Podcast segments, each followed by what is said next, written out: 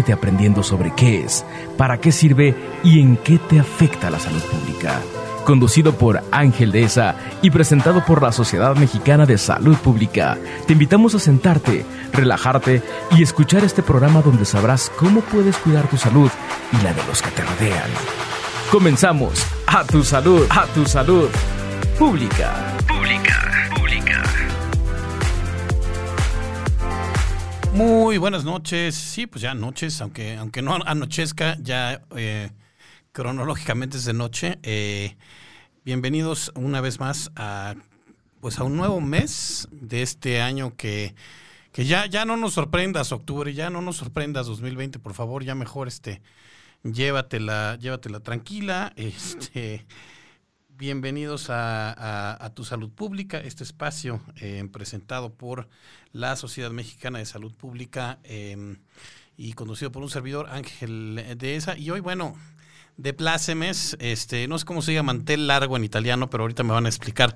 Pero em, aparte de que vamos a tener un tema interesante, em, doloroso a veces sí, pero necesario, que a veces eh, preferimos como meter, como meter la cabeza en la, en la, arena como los avestruces e ignorarlo, y ahí sigue y sigue y sigue a pesar de pues de campañas y de esfuerzos y de que quizá no han sido los más este, atinados, pero ahí está el, el tema del embarazo no planeado en, en adolescentes, que es este pues creo que México ocupa en los primeros lugares en el mundo. Todo eso lo vamos a platicar con nuestra invitada, la queridísima, queridísima em, doctora Rafaela Esquiavón Hermani. Rafaela, ¿cómo estás? Muy bien, muchas gracias. Muy buenas tardes a ti, Ángel, a la Sociedad Mexicana de Salud Pública. Gracias por invitarme y a todo el auditorio. Un gusto estar con ustedes. Igualmente. Oye, bueno, eh, tu currículum, ya, ya, ponernos ahorita a leer tu, currículum, nos tardamos toda la, este, toda la hora. Entonces, bueno, eh, fue eh, directora eh, general de IPAS México, pero además, pues una larga, larga, este, eh, defendiendo los, eh, los derechos reproductivos de las mujeres, este, y bueno, entre ellos está este asunto también del embarazo adolescente, ¿verdad? Así es. Eh, creo que en realidad eh, toda mi carrera, toda mi pasión profesional, humana, la he dedicado a este tema en especial, al tema de las niñas y de las adolescentes a sus derechos violados, a su salud no atendida, a su soledad. Eh, yo creo que desde que empecé a trabajar con las niñas y las adolescentes, en especial aquí en México, una de las cosas que siempre me ha llamado la atención ha sido la soledad en que viven estos problemas, estos temas.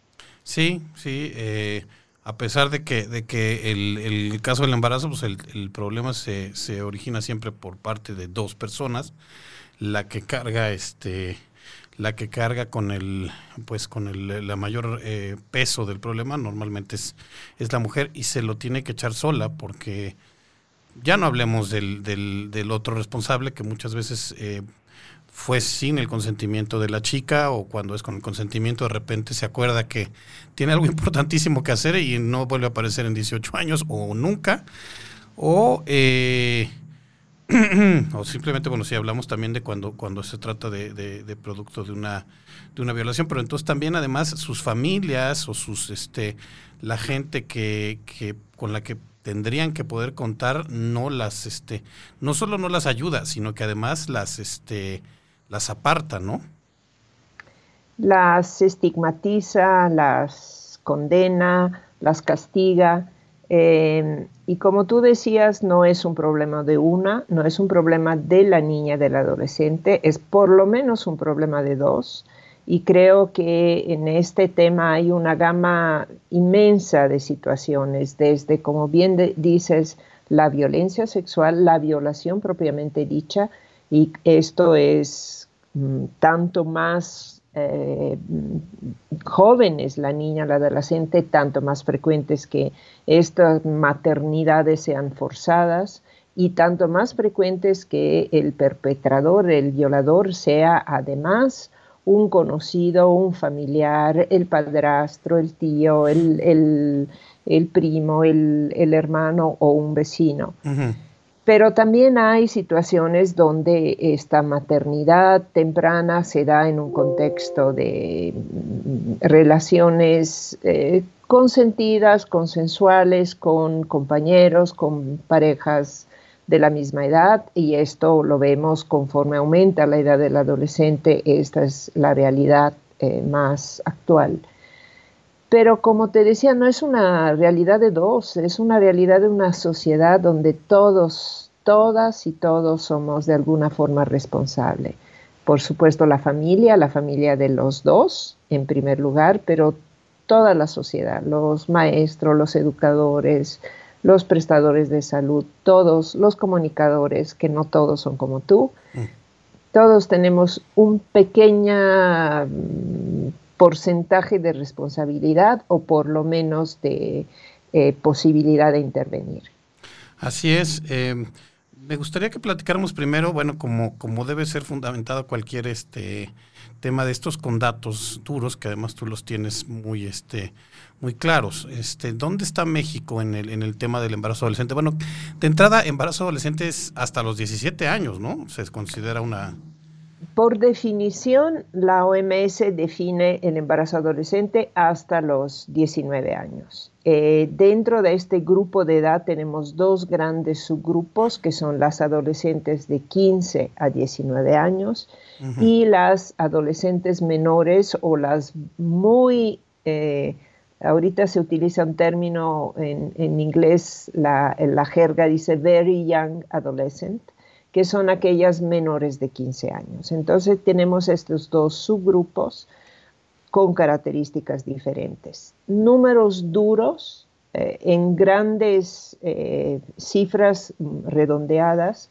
Cada año en México, ah, en estos últimos décadas por lo menos, cada año han nacido 400 mil hijos o hijas de madres de 15 a 19 años y alrededor de 10.000, 11.000 hijos e hijas de eh, adolescentes y niñas menores de 15. Es una cifra que impacta, eh, que es de las más eh, altas de, de, los países desarrollados, de los países de la OCDE, a los cuales pertenece México, ya sea en números absolutos o en tasas. Eh, y lo que yo creo que es uno de los temas más preocupantes es que si bien se ha trabajado, y me gustaría también hablar de los logros, se ha trabajado y se han alcanzado algunos eh, impactos interesantes en el grupo de edad de 15 a 19 años, donde hemos logrado disminuir la fecundidad, no así ha sido en el grupo de las menores de 15, donde al revés em, se ha visto en México una tendencia al aumento en este grupo de edad. El fenómeno es bastante compartido en toda la región latinoamericana, pero México destaca en términos, como te decía, de números absolutos, pero también porque somos un país grande, muy poblado, pero también en términos de tasas, es decir, los números normalizados por la población. Entonces, este es un primato que no deberíamos tener, pero que expresa evidentemente una serie de desigualdades, de marginaciones, de lo que en salud pública se llaman determinantes sociales de la salud. Así es que, eh, que bueno, además, y quizá lo podemos hablar un poquito más adelante en este, en este programa, también de pues esta, esta nueva situación en la que, en la que estamos, que de encierro, de este pues de que muchos servicios de salud o, clínicas han estado o cerradas o enfocadas a, atender la, pandemia, también les ha pegado a los este a los chicos, ¿no? Por supuesto. más bien. A las chicas en especial y a los chicos también. Por supuesto, yo creo que este es un tema que viene a agravar y a poner en riesgo los avances de los que comentaba eh, con anterioridad, que sí me gustaría mm, platicar brevemente, porque creo que también el tema del embarazo adolescente corre riesgo de ser estigmatizado y de ser simplificado eh, si no logramos desmenuzar los datos. Eh, por ejemplo, yo mm, veo siguiendo la, información que nos dan las encuestas nacionales, en especial la encuesta nacional de la dinámica demográfica, que se mm, realiza en el país cada con cierta periodicidad. Si comparamos de 2009 a 2014 a la última encuesta de 2018, cuyos resultados están saliendo, digamos, eh, en, este, en estos meses, lo que sí podemos ver es que las adolescentes, eh, aquí sí hablo de las adolescentes porque la encuesta pregunta, entrevista a mujeres, las adolescentes cada vez más utilizan métodos anticonceptivos en la primera relación sexual.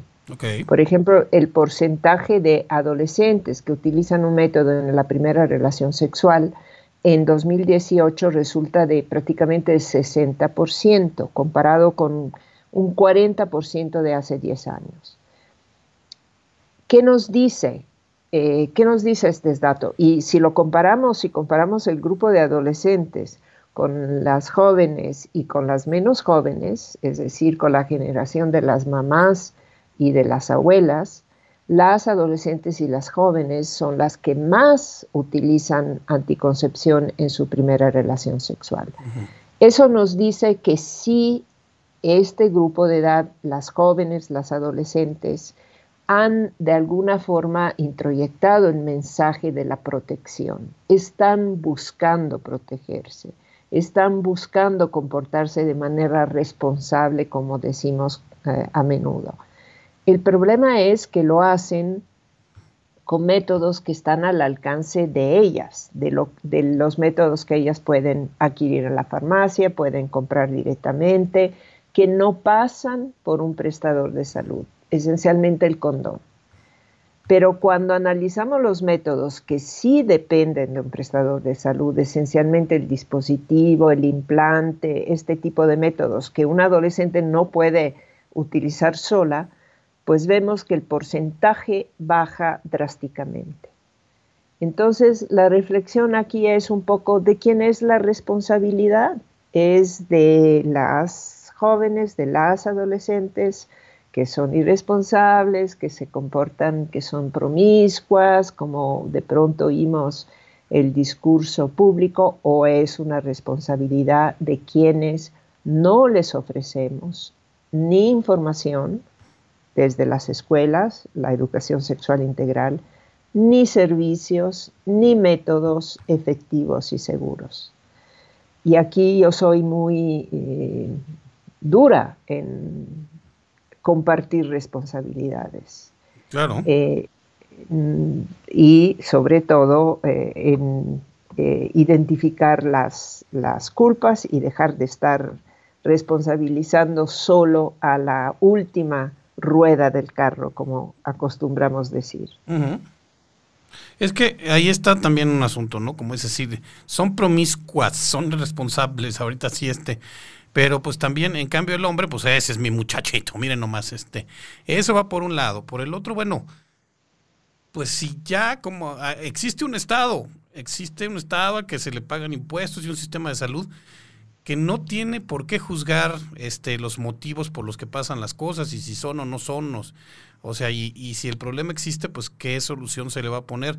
Precisamente porque para eso hay leyes este, que ya más allá de la moralidad, de las convicciones, de las creencias, de que tenga cada quien, pues tiene que ser igual para todos y tiene que, este, que beneficiar al, al, al colectivo. Porque este, entonces, eh, pues y, esas leyes deben basarse en evidencias científicas puras y duras, no en, bueno, sí, pero yo creo que lo, este, sus padres no le educaron bien o ella, porque además siempre es ella, este, lo, lo, vamos a repetir. Entonces, eh, ¿en dónde andamos también en esta parte de, este, de, la, de la intervención y responsabilidad del, del Estado, le hace el gobierno federal y los gobiernos estatales? Porque también este, hay... Eh, pues distintas políticas públicas acerca del tema en cada estado. Eso es muy cierto y creo que lo vemos esencialmente eh, en temas de educación. Eh, yo creo que donde el Estado mexicano ha, flaqueado mm, sustancialmente en los últimos años, a pesar de las evidencias, como bien dices, ha sido la incapacidad de implementar de manera rigurosa una educación sexual integral, temprana, basada en evidencia, basada en conceptos científicos, basada en valores, porque la educación sexual integral no es simplemente una información biológica sobre el funcionamiento del cuerpo, etcétera, sino que es una educación basada en la emotividad, los valores, el respeto, la, el respeto del otro, la libertad eh, reproductiva, la autonomía reproductiva, la capacidad de decidir pero también de respetar profundamente al otro y a la otra. Y aquí el Estado creo que ha sido uh, latitante. Sin embargo, ahorita tenemos una nueva eh, marco legal que eh, permite, que autoriza, que valida aún más no solo la obligación, sino el derecho que tiene el Estado de educar en estos temas. El reto es implementarlos. Oye, y bueno, eh, hablando precisamente de eso, ya, ya tenemos comentarios. Adán Bautista nos saluda desde Morelia, Michoacán. Eh, Ricardo Méndez, eh, problemática actual. ¿Qué tanto se hace para educar al hombre desde que son niños jóvenes para hacer conciencia de dar respeto a la jovencita y hacerse responsables en caso de embarazo? Pues exactamente es lo que tú estabas diciendo.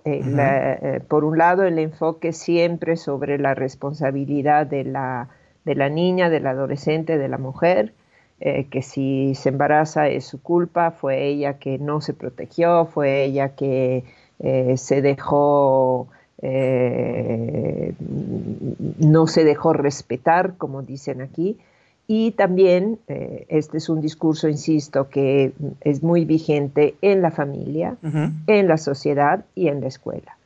Entonces, ¿dónde, ¿de dónde ah, agarran información los niños y los niños, las niñas y las adolescentes? Pues las agarran de donde puedan, de los amigos, eh, de los medios, de las redes sociales. La encuesta que les comentaba con anterioridad, eh, la ENADIT también pregunta a, las mujeres de dónde, eh, cuál es su fuente de información sobre la sexualidad y los métodos anticonceptivos.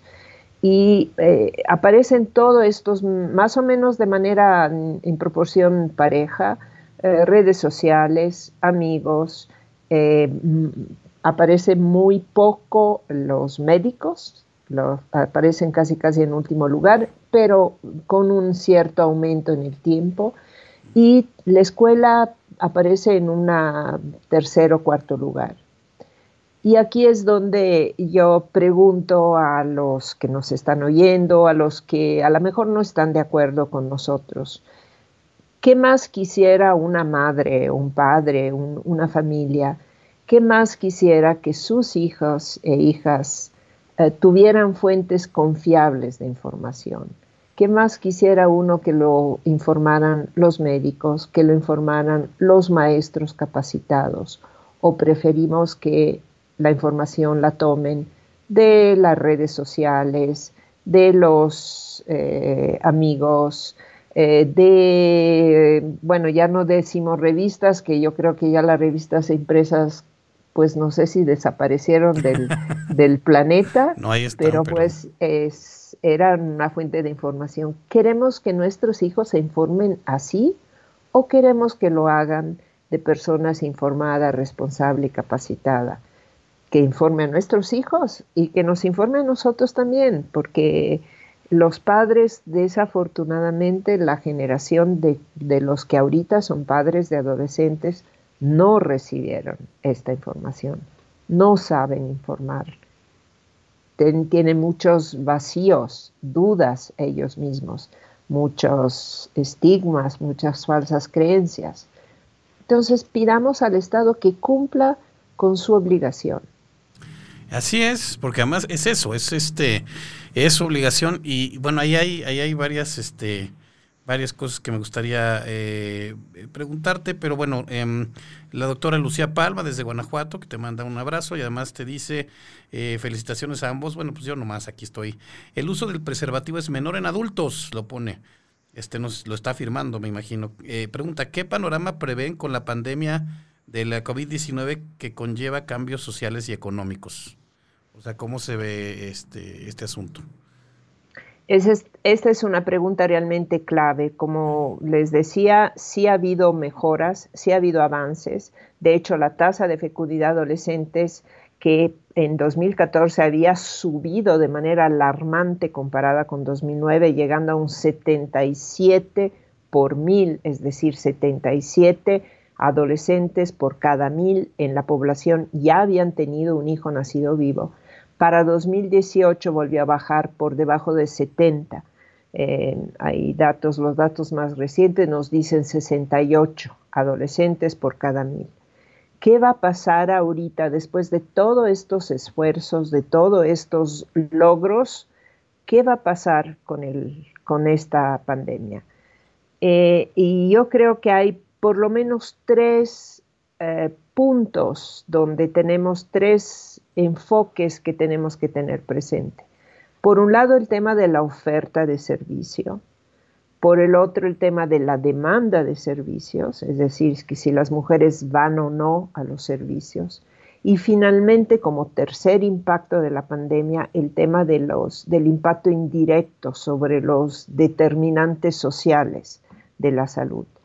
En tema de oferta, ¿qué está sucediendo? Como bien comentábamos al inicio, pues muchos servicios han cerrado o han disminuido sus horarios de atención, muchos prestadores, mucho personal de salud ha sido impactado por la pandemia, ya sea porque se ha contagiado, ya sea porque es, personal con vulnerabilidades y no está trabajando, ya sea porque es personal que se ha reconvertido para la atención del mismo COVID.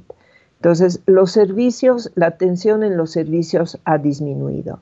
No tenemos una medición exacta de lo que está sucediendo en México, pero hay estudios, eh, les comento brevemente algunos estudios en Estados Unidos y un estudio realizado por una ONG en Chile que aportan eh, datos muy parecidos con una reducción por lo menos del 30% de la disponibilidad de los servicios.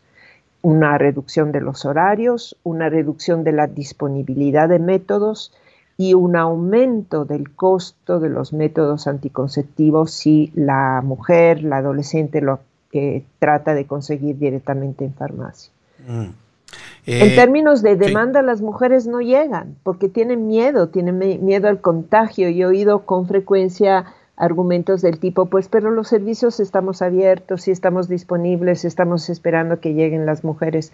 Pero las mujeres tienen miedo de llegar, tienen miedo al contagio, tienen miedo al, contagio en el transporte, no tienen tiempo porque están cuidando hijos o, otras. Entonces hay una barrera también en la demanda que tenemos que tener presente. Así es. Em, bueno, y ahí abre también que, decir, eh, tendrían entonces, así como se han hecho eh, programas, incluso auspiciados por por fundaciones privadas, por ejemplo, en el caso de la diabetes, es decir, no, no se trata de esperar a que nos llegue el, la persona ya con el azúcar en 140, sino, sino salir a buscarla y hacerle pruebas. Se tendría también ya que implementar este asunto de decir, no, no se trata de que, de, ah, no, pues yo me siento con mi, con mi mecedora y mi cajita de condones a que llegue la niña a pedírmelos, sino, sino de tratar de ir a, captarlos, a, de captarlas ahí donde estén, porque además hay unas que, que para llegar a una clínica tienen que atravesar ríos literal, ríos, valles y montes, entonces este, no lo van a hacer tan fácilmente. Exactamente, Ángel. Como bien decías, no podemos esperar a que lleguen, tenemos que ir nosotros a donde están.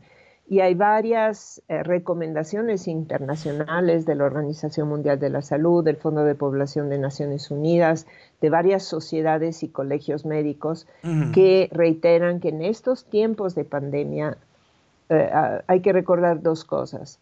Uno, que estos servicios, los servicios de salud sexual y reproductiva, son servicios esenciales. No diferibles en el tiempo, no es como una cirugía programada que puedo decir, bueno, ahora no, la vamos a, programar en, en algunos meses, etc. Son servicios no diferibles, urgentes, que se deben de prestar en este momento. Y segundo, las recomendaciones nos dicen hay que encontrar modalidades más flexibles en la prestación de servicio, desde la difusión comunitaria, de los métodos anticonceptivos asociadas a estrategias de salud que de todas formas se tienen que hacer en la comunidad. Un ejemplo puede ser las campañas de vacunación, otro ejemplo pueden ser las mismas estrategias de información que se están eh, llevando a cabo en la comunidad en relación al COVID. Deberíamos aprovechar estas estrategias para eh, mm, eh, proveer y, prestar métodos anticonceptivos. Y también modalidades innovadoras en el sentido de, por ejemplo, estrategias digitales de comunicación. En aquellas, que, en aquellas niñas, adolescentes, mujeres que quieren usar un método anticonceptivo, que quieren iniciar un método o que quieren continuar un método y tienen duda, han tenido fallas, tienen efectos secundarios, etcétera, la comunicación digital se vuelve en esta etapa en especial, pero yo diría que ya a futuro debería volverse como la columna de la prestación de servicios y hay varias experiencias y recomendaciones. Pueden, la, la, consejería se puede dar por teléfono, se puede dar por WhatsApp, se puede dar por Skype, como estamos haciendo nosotros, viendo inclusive la cara de nuestras usuarias, o organizando grupos de usuarias adolescentes, por ejemplo, grupo de WhatsApp donde compartir dudas, dar consejos, manejar olvidos, hablar de la anticoncepción de emergencias, etc. Hay miles de modalidades que los sistemas de salud públicos no han todavía eh, tenido la capacidad de implementar. Necesitamos creatividad, voluntad política, eh, apoyo de las autoridades, pero no es tan complicado. No, pues cosa de que quieran y cosa, bueno, ahí, bueno, ahí, también hay, porque claro, si un eh, promotor de la salud va y dice vengo a este a instruirlo sobre diabetes, pues nadie se va a este, habrá de repente quien, pero cuando alguien dice vengo a platicar con las mujeres de este lugar acerca de salud sexual, ah, no, entonces este ahí es donde también empiezan los los problemas. Y es difícil porque bueno, pues tampoco puedes decirle, ah, es obligatorio que, lleves a tu hija ahí, porque además eh, hace rato hablábamos de este... Eh, pues de que los padres deberían preferir que sus hijas e hijos, porque vamos a, vamos este, compartiendo responsabilidades, eh, adquirieran información de fuentes autorizadas, pero, pero muchos de ellos este, dicen, no, yo no quiero que mi hijo sepa eso, porque además es como, eh, vivimos bajo esta falsa eh, o este wishful thinking, como dirían los, los angloparlantes, de no, este, mi hijo y mi hija no van a empezar a ejercer su sexualidad casi casi hasta que yo les dé permiso. Y obviamente eso no es cierto, pero además, este, en el momento en que además se las hacemos ver, yo no soy padre, pero se las hacemos ver como es que es horrible y es que estás, este, es que es este, un pecado y es que este, entonces ahí empiezan los, los problemas, porque eh, mucho menos van a tener la confianza de venir a, preguntar algo. Y fíjate, eh, haciendo un, un, estudio que me tocó este, eh, transcribir acerca además de familias, de familias rotas, donde los padres están divorciados, pues el papá es este que siempre llega y lleva al niño o la niña al fútbol y le trae cosas, pero un padre que hable de sexualidad con su hijo o con su hija, un padre hombre, pues no hay, nos, nos, nos aterra, o sea, un, un, papá hombre a lo mejor que es, le dejan a la niña el fin de semana y la niña empieza a tener su menstruación, pues este, hace cortocircuito. Y digo, lo más que puede hacer es, ahí te, voy, te llevo con tu abuelita, ¿no? Este, pero, pero, entonces también eso nos, nos hace falta a los hombres de este país, ¿no? Es cierto. eh, y yo también mm, me atrevería a cuestionar este eh, aseveración de que los padres no quieren que sus hijos eh, tengan información o reciban información. Eh, creo que es una idea que nos están vendiendo algunos grupos muy específicos, de que nos venden la idea de que eh, la información que recibirían los hijos en las escuelas es eh, permitirle cambiar de sexo a los ocho años por, ah, hacer afirmaciones extremas. Y nos dicen es el derecho de educar los padres, a educar a los hijos es solo de la familia. Yo creo que la enorme mayoría de, los, de las familias y de los padres y madres lo que sí quieren es que sus hijos sí reciban información, sí tengan a alguien a quien preguntar, en quien confiar para recibir información fidedigna, porque saben que ellos no la pueden dar y saben que eh, los niños y los adolescentes lo necesitan. Entonces yo cuestionaría esta idea que nos venden y cuanto más nos la venden, tanto más parece cierta, de que los padres dicen, eh, los hijos son míos y no me los toques.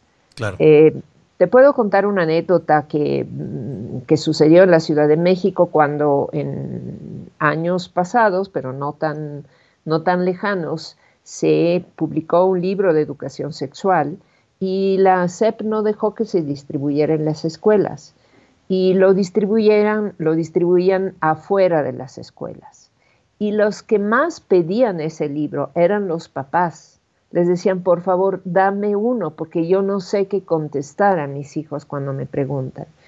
Y yo diría, el problema es que si no contestas, el hijo nunca más te va a volver a preguntar, el hijo, la hija nunca más te van a volver a preguntar. Entonces, sí creo que es importantísimo este diálogo con la familia, con los padres, con los profesores. ahorita un diálogo virtual, si quieres regresemos a este tema también porque lo dejamos un poco pendiente de, entre los impactos de la pandemia. Pero sí, yo, mi primer llamado es un llamado a dialogar, es un llamado a buscar información, un llamado a buscar información juntos inclusive. Hay una serie de eh, cursos en líneas, de, eh, menciono uno eh, que se llama ¿Cómo le hago? que pueden googlear que es un curso diseñado por el Instituto Nacional de Salud Pública, la mayor autoridad en salud pública en, el país, bueno, junto con otras escuelas de salud pública, pero un curso diseñado por el instituto con varios, con las colaboraciones de varias organizaciones, eh, encargado por el Instituto Nacional de las Mujeres, donde pueden encontrar información desde los chicos, los chavos, las chavas, hasta los padres y los maestros. Y, por supuesto, la segunda invitación es a los servicios de salud, pues sean abiertos, flexibles, eh, generosos siguiendo la normatividad, porque esto es, yo sé que es importante para un prestador de servicio, que te permite y te obliga proveer información a chavas y chavos independientemente de su edad y independientemente de que lleguen solos o solas o acompañados. Puedes y debes darle información, consejería y otorgarle métodos. Eso es importantísimo. No, adolescentes, eh, chicos, sepan eso. No les pueden decir, ah, no, tráeme a tu papá, tráeme a tu mamá. No, eso, este, están, este, ustedes tienen el derecho y no es, no es que le estén ocultando nada a nadie, pero bueno, pues ante las situaciones y ante las evidencias, pues se, se, actuó de esa, de esa manera. Oye, déjame rapidísimo dar los anuncios, porque los damos siempre a la media. Eh, día Mundial de, bueno, Día Mundial del Corazón, que fue el día 29 de septiembre. Hoy, Día Internacional de las Personas Mayores. Entonces, bueno, pues a todos la, este, las personas mayores, que además siempre empezamos con las bromas de jaja. Pues no, bueno, qué padre, porque además ahora, este, pues... Eh, cada vez hay más adultos mayores. El chiste es, exacto, vivir una buena vida, entre ellos tener una, una la mejor calidad de vida, entonces embarazarse cuando uno quiera y no cuando nos llegue el este cuando les, nos, llegue este la sorpresa y entonces la, la vida será mejor y llegarás eh, serás eh, tendrás una mejor eh, ¿cómo sería? Es que no me gusta decir vejez, me gusta decir este pues la Otra etapa de la vida. Es la siguiente etapa de tu vida. Y mañana es Día Mundial de la Sonrisa, entonces también, también aproveché para invitarte por eso, porque no saben, los que no están viendo por video, la sonrisa que ha tenido siempre este, la doctora, la, importada directamente desde Venecia, este, desde la Catedral de San Marcos. Este, esta semana nuestro video Manos a tu Salud, temporada de influenza 2020-2021, mañana en las redes sociales de, las, eh, de la Sociedad Mexicana de Salud Pública, acuérdense, eh, es importantísimo siempre vacunarse contra la influenza, pero ahora más porque se nos hace aquí el, el, cóctel COVID influenza y entonces ahí les encargo. Entonces, en cuanto puedan eh, eh, adquirir la, la, vacuna, ya sea que sean ustedes parte de los, de los grupos a los que se la entrega de manera gratuita o si no, vale la pena invertir en ella, háganlo.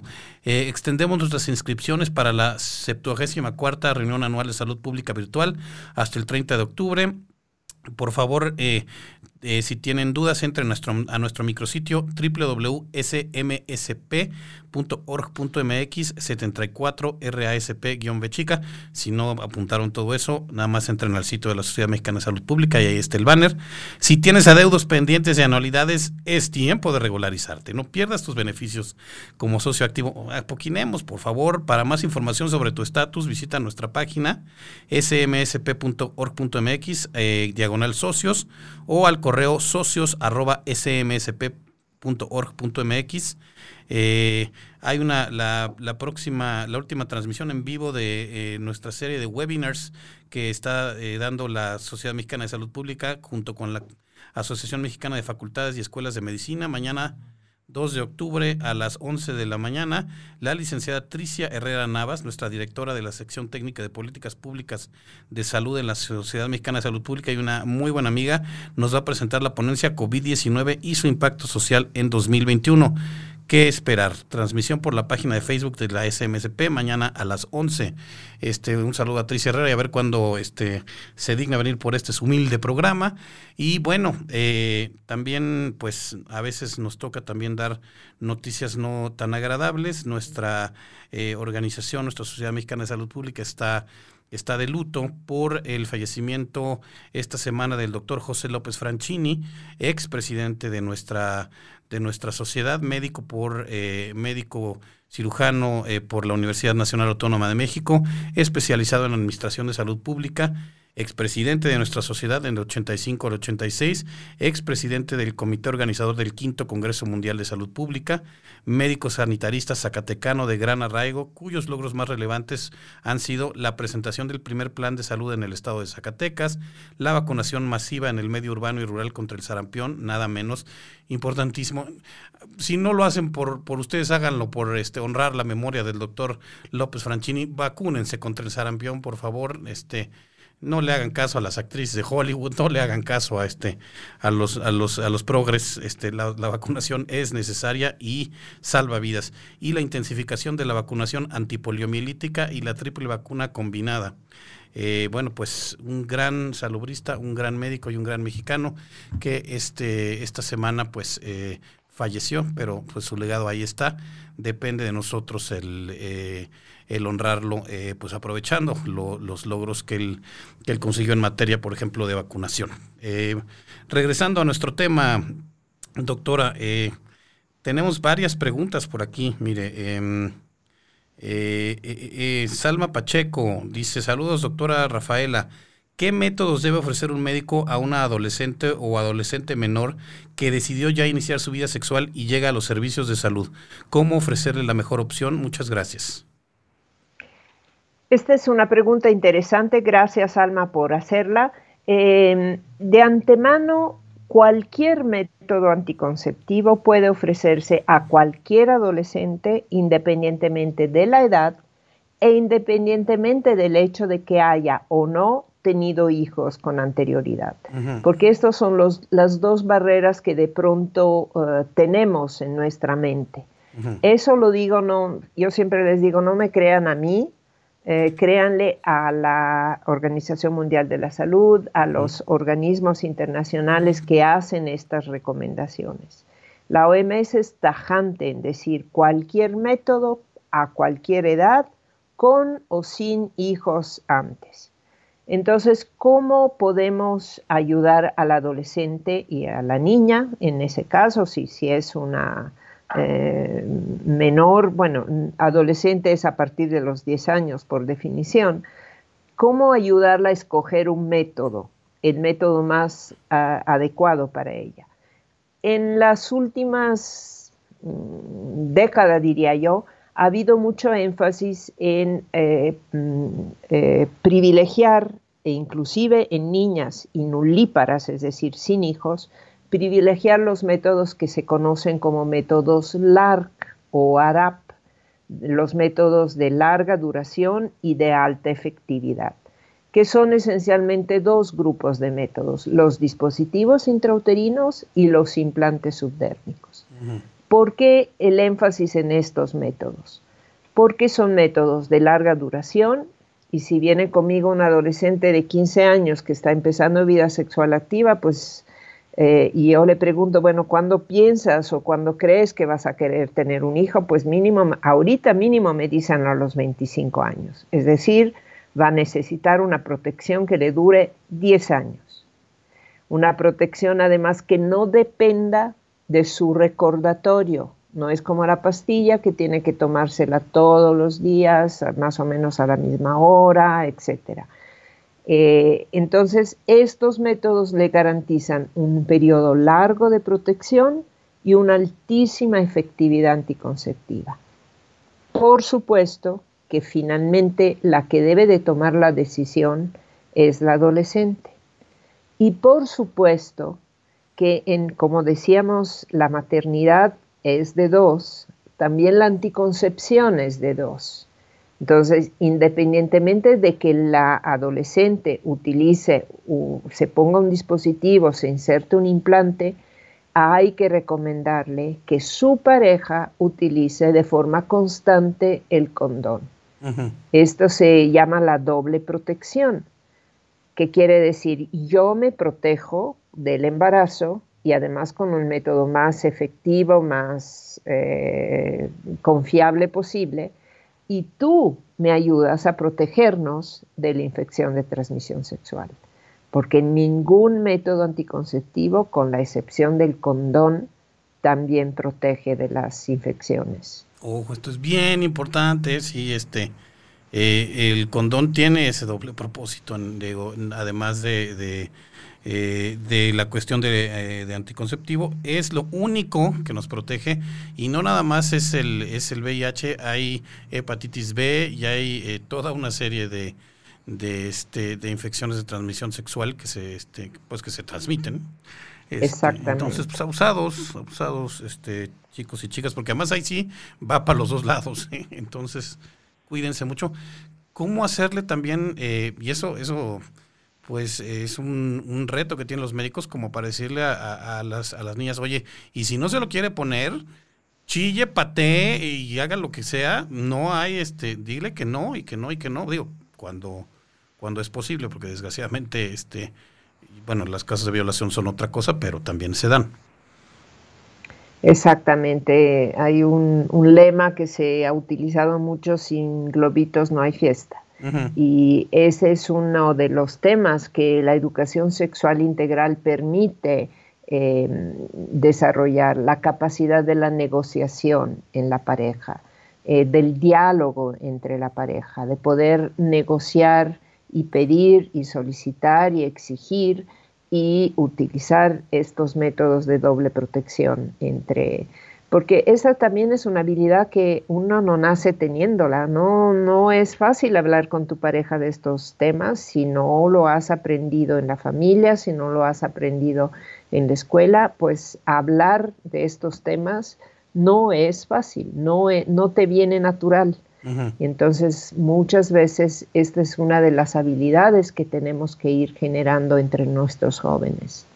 Y eso también viene de los padres y se, sería también mejor, ¿no? Por supuesto. Que, mira, lo viene, viene de esta responsabilidad compartida que hablábamos al principio.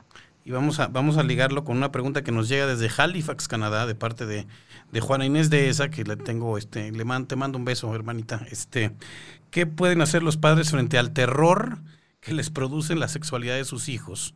algo que además pasaría por, por reconocer que muchos de sus hijos ya son adultos.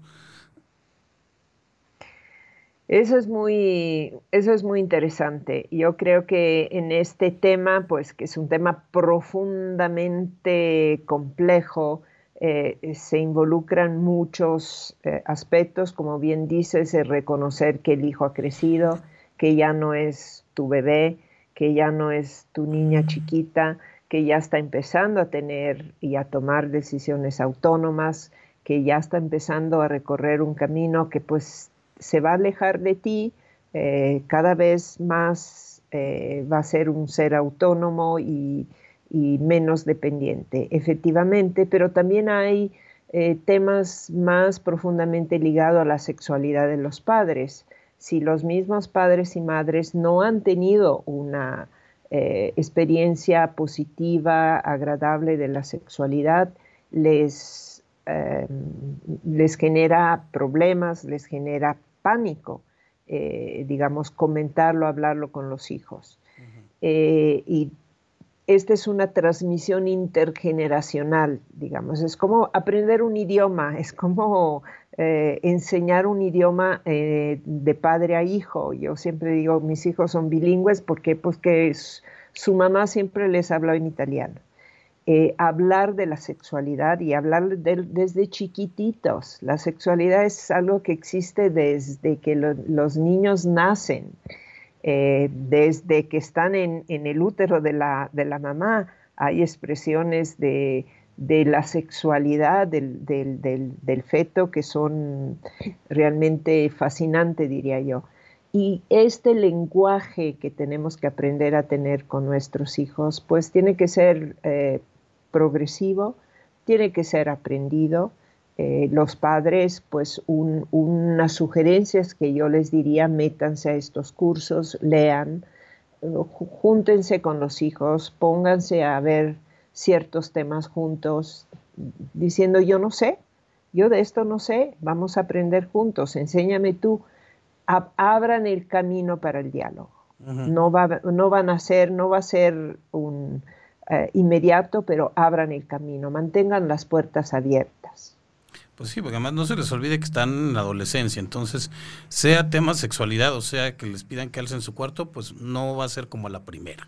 Entonces hay que seguir insistiendo, pues de modo nos toca literalmente ser el adulto en el, en el este, en este tema. Em, tenemos eh, Liz Ramírez, hola desde Veracruz. Adán Bautista, la educación al varón muy importante y las consecuencias además de hacerlas, bueno, supongo que eh, de hacerlas abortar, las lastiman y no podrán tener hijos durante toda la vida. Bueno, esto es bien importante, ¿no? Incluso en, en lugares como la Ciudad de México, donde el aborto eh, ya es legal, no se puede obligar a una, nadie puede obligar a una, a una, a una chica a hacerlo si ella no quiere, o, me equivoco. Em, por supuesto que no. Ninguna ley que despenalice el aborto va a despenalizar el aborto forzado, al revés en general, las leyes que abren a la mujer la posibilidad de decidir si interrumpir o no un embarazo no planeado, no intencionado, siguen penalizando y aún penalizan más aquellos que obligan a una mujer, a una niña, a un adolescente a abortar. Sin embargo, me gustaría aclarar algo que no estoy segura haber entendido bien en la pregunta. Sí, está un poco raro. Eh, es el, aborto es eh, realizado en una institución de salud acompañado por un profesional de la salud, etcétera. Es un procedimiento muy seguro. Eh, me gustaría dejarlo aquí de manera muy clara y muy tajante porque creo que de pronto el discurso sobre el aborto se mezcla de em, creencias, eh, ya sea naturales o inducidas, de que el aborto es un peligro tremendo para la salud de la mujer. Así es si se hace en condiciones clandestinas, si se hace sin información, si se hace con métodos como los que utilizan las mujeres que no tienen otra manera de hacerlo con ganchos, introduciendo sondas, soluciones, intrauterina, etc. Esos son métodos que realmente tienen consecuencias muy severas en la salud de la mujer y pueden causar desde infertilidad, esterilidad, hasta complicaciones severas y la muerte. Pero el aborto realizado en un servicio de salud es un procedimiento muy seguro. Y les doy un dato súper duro.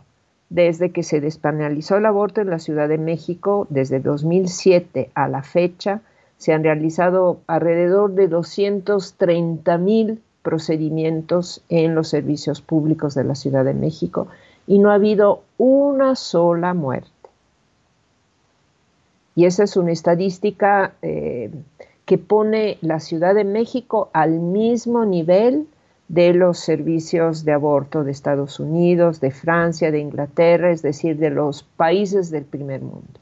Es la demostración de que el aborto legal eh, previene las muertes y las complicaciones en la salud en general y reproductiva en especial de las mujeres. Ahí está, entonces, bueno, pues ahí está. Eh, no hay, ah, esa es evidencia, no hay este, no va a interpretación, entonces eh, muy, muy, muy pertinente el comentario. El aborto bien hecho y donde debe hacerse es seguro. Ya eh, lo demás es este, ya son creencias de cada quien, de las que no vamos ahorita a claro. platicar. Pero este. Por supuesto. Y si podemos evitarle, prevenirlo, por supuesto. evidentemente, todos los programas están dirigidos a prevenir esta, ah, recurso, este último recurso.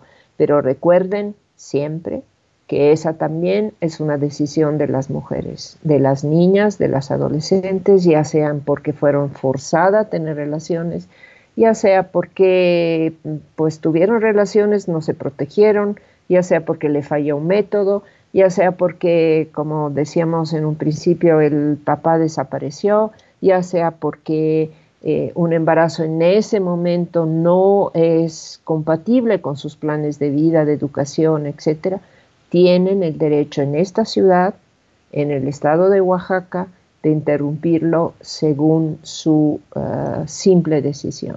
Así es, y no le corresponde a nadie juzgarlo. Eh, saludos de Jalapa, Veracruz. Nunca, deja de nunca se deja de aprender con sus comentarios.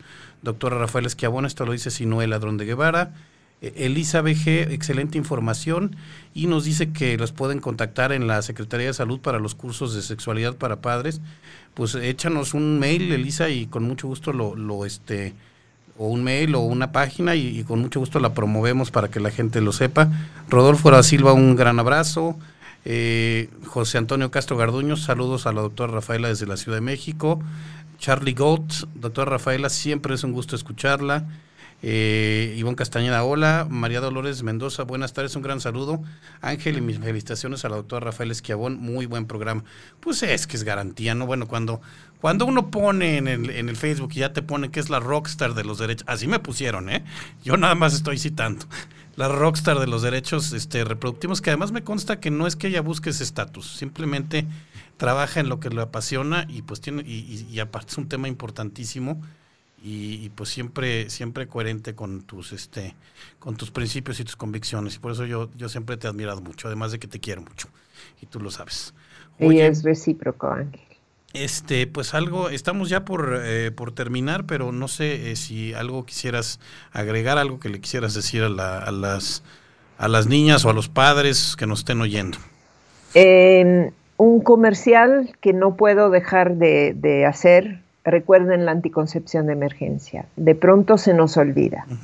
O de pronto tenemos reservas.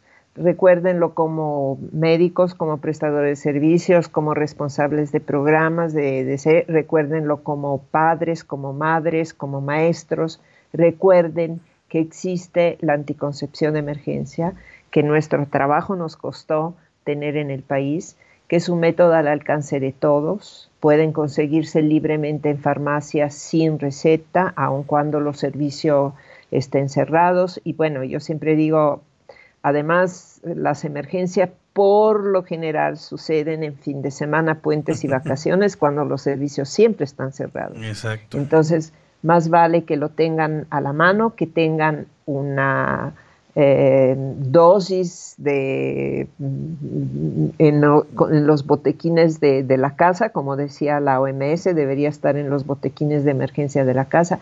Recuerden que existe este recurso máximo tres días después de la relación no protegida, pero siempre lo más pronto mejor.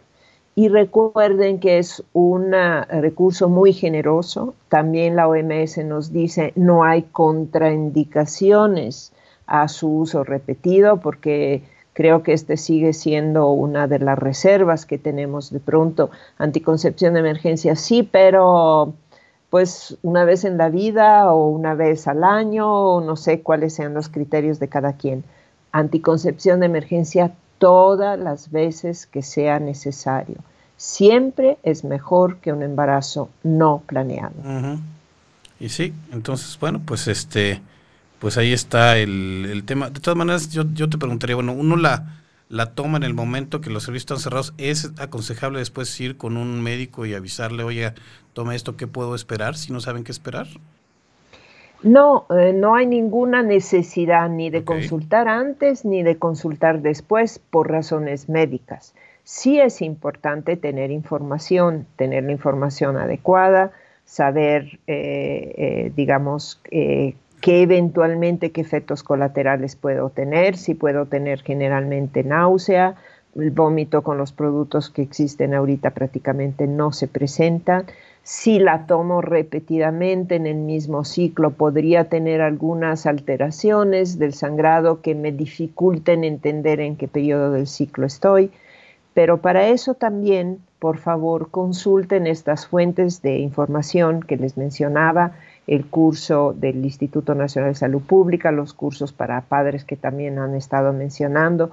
Consulten siempre fuentes confiables. Sí porque información van a, van a encontrar de todo tipo y más sobre estos temas. Siempre fíjense en cuál es la fuente de esta información. Por favor, sí, bueno, y de toda la información médica en general. Y de toda la información. Que, que consulten, este, búsquenla en lugares confiables, no este, que no se las cuenten en el recreo, que no les lleguen un WhatsApp misterioso que te voy a contar algo que nadie sabe. Oye, ya nos vamos, eh, doctora. Bueno, es la capa de Tuti Capi, ya se, este, estar aquí con, nosotros. Te mando un, muy, un gran beso. Saludos a, Fernando, a Silvana y a tu, de tu hijo, no recuerdo el nombre, pero también. A Marco. A Marco, mándale, bueno, veneciano tenía que ser. Mándale un, este, un abrazo. Eh, desde Puebla, saludos y muchas gracias por la información. Sí a la educación sexual integral, dice Esmeralda. Eh, y Laura, buen día, felicidades por el programa y más por el tema a eh, Ángel y la doctora Rafael Esquiabón. Gracias a todo el equipo de la Sociedad Mexicana de Salud Pública, a nuestro presidente, el, doctor Miguel Betancourt Craviotos, a Il Quiñones, nuestro director ejecutivo, eh, Carlos Jiménez y César Saldívar por, por la parte de la información y logística, y a nuestro productor Juan Carlos Escalante. Gracias, doctora. Gracias a todos y a todas, gracias a mis compañeros y amigos de la Sociedad Mexicana de Salud Pública, gracias Ángel por esta hora que pasó tan rápido como siempre y gracias a cada uno de nuestros auditorios. Muchísimas gracias. Adiós y un abrazo virtual. Igualmente, chao. Y eh, bueno, pues nos escuchamos la próxima semana aquí en A Tu Salud Pública y tenemos programa de estreno, ¿no, mi querido productor? Estrenamos, eh, fíjate, con cuentacuentos, ahorita si, si tiene a sus pequeños este eh, alborotando, póngale a Caldero Radio para que se relajen un rato, se llama El Universo en un cuento. Eh, nos escuchamos la próxima semana aquí en A Tu Salud Pública. Buenas noches, hasta luego. Por hoy hemos terminado. A nombre de la Sociedad Mexicana de Salud Pública, te damos las gracias por habernos sintonizado y ser parte de este programa. Escúchanos el próximo jueves para conocer más sobre qué es y cómo te afecta la salud pública. Mientras tanto, cuídate y recuerda que te esperamos cada semana en A Tu Salud Pública.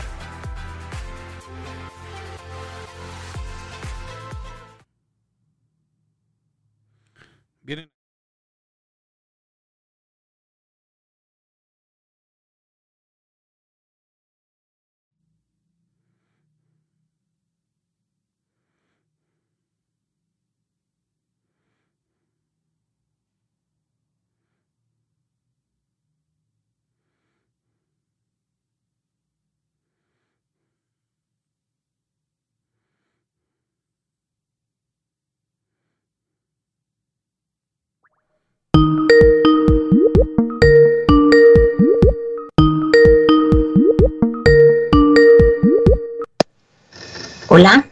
Hola, hola. Hola, ¿cómo están? Ay, es que estábamos preguntando todas así de, ¿ya nos, nos van a llamar? ya está, ya está aquí la llamada. ok. Oye, una pregunta, este, ah, no, no he puesto mi cámara. Eh,